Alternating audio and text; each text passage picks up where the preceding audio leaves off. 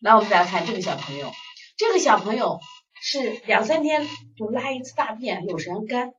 你觉得奇怪不奇怪？你仔细看这个舌苔啊，它有什么呀？是逆苔，看见没？是不是逆苔？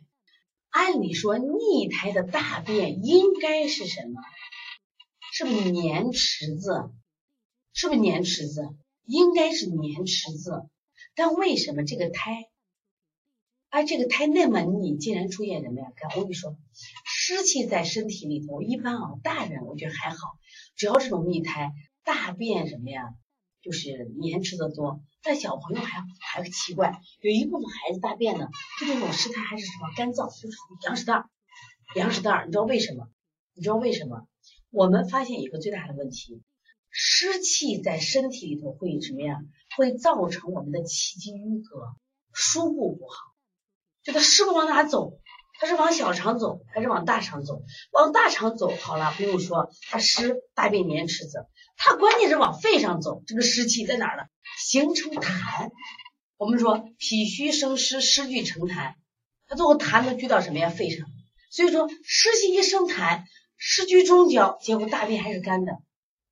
你像这个孩子，你看中焦已经鼓了，看见没？还有很多气点的，所以说就会出现什么问题？所以大便还干。所以像这种情况，我先考虑湿聚，就湿气，那么就证明你的胎，他体内湿气重，他给我化，他给我他给我腹胀不？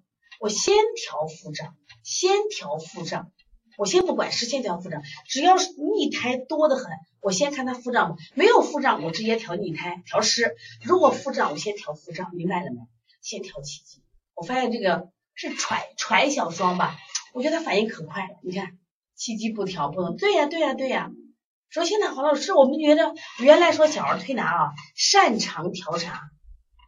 厌食和便秘，现在啊便秘太难调了。为啥难调？道理很简单嘛，就是湿气容易什么呀？淤隔气机。这个就是小儿推拿里面的奥数题了。很多人老师，我就奇了怪了，按理说逆胎就应该大便延迟，走大肠了大便延迟。分府阴阳嘛，摩丹田嘛，搓摩胁肋，比如说镇这个小镇神阙，这种阵法镇神阙，敲打腿内外肝胆经，就是引火下行，跺脚，金鸡独立，多晒太阳，像山药呀、黄芪呀、茯苓都是可以吃的嘛，都是可以啊。